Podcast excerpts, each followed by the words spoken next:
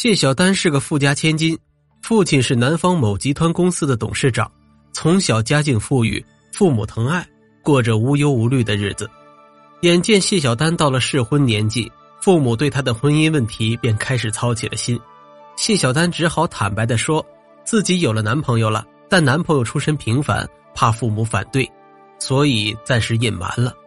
父母听后也没说什么，只是建议女儿带着男朋友来家坐坐。让他们亲自接触一下，谢小丹答应了。过了几天，谢小丹就带着男朋友回家了。母亲一看，小伙子相貌堂堂，彬彬有礼，甚是喜欢。只是父亲没有表现出来应有的喜欢来。谢小丹问他是怎么回事儿父亲叹了口气：“唉，人总是善于伪装的。”谢小丹急了：“您是说，他今天的表现都是装的？”父亲不置可否的道：“他说他平时喜欢在网上下棋，刚好我也有这个爱好。这样吧，你帮我留意一下他下棋时所用的账号和网名，然后呢，等他哪天上网下棋的时候，你就偷偷的和我说一声，我好找到他和他对弈。”谢小丹好奇道：“哎，你这是什么意思啊？他的棋艺比你高，你就同意我俩在一起？”父亲摇了摇头说：“唉，你难道没听说过吗？正所谓棋品如人品，我以普通网友的身份和他下棋，是了解他真实人品的最佳机会。他赢棋的时候会怎样，输棋的时候会怎样，对手的举动与状态会给他造成什么样的影响？凡此种种，都是你平时看不到的。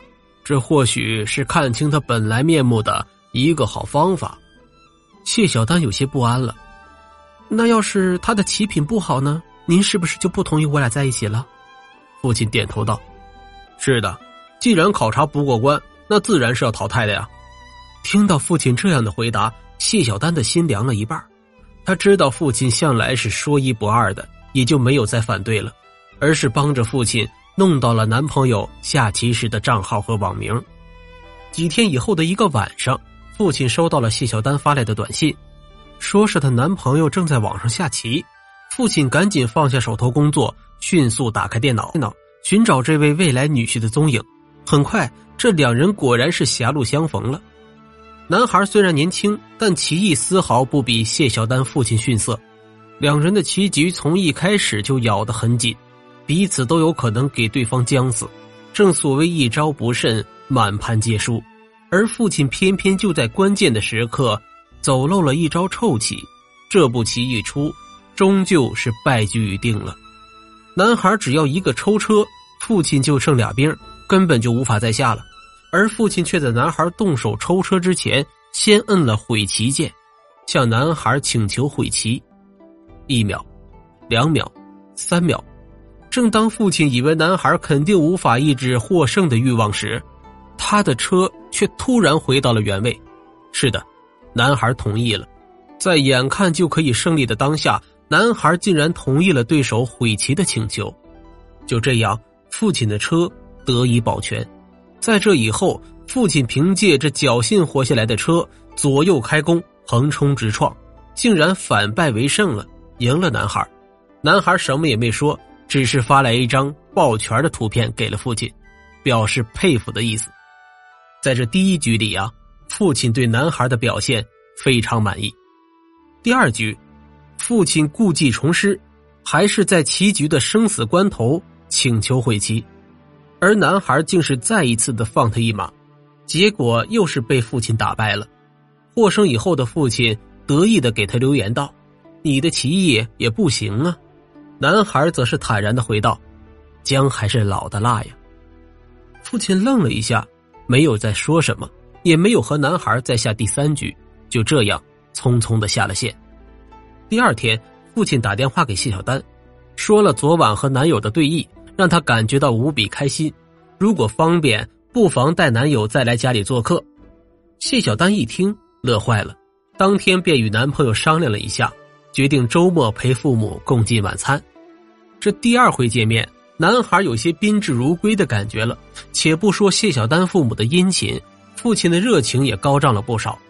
饭桌上，父亲说破了那天晚上与男孩下棋的事情，并对男孩的绅士风度给予了高度的肯定和由衷的赞美。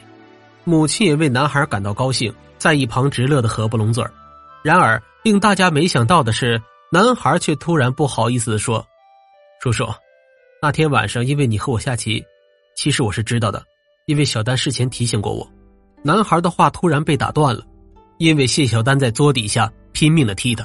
还以眼神示意提醒他赶紧闭嘴，可男孩冲他笑了笑，依旧微笑着说：“哎，我也知道小丹是为了我好，只是像这样端着总是感觉不自在，再被您一夸，我就感觉更不好意思了。”听了男孩的话，父亲的脸上笑容消失了，他举起酒杯喝了一口，感慨道：“啊，原来是这样啊！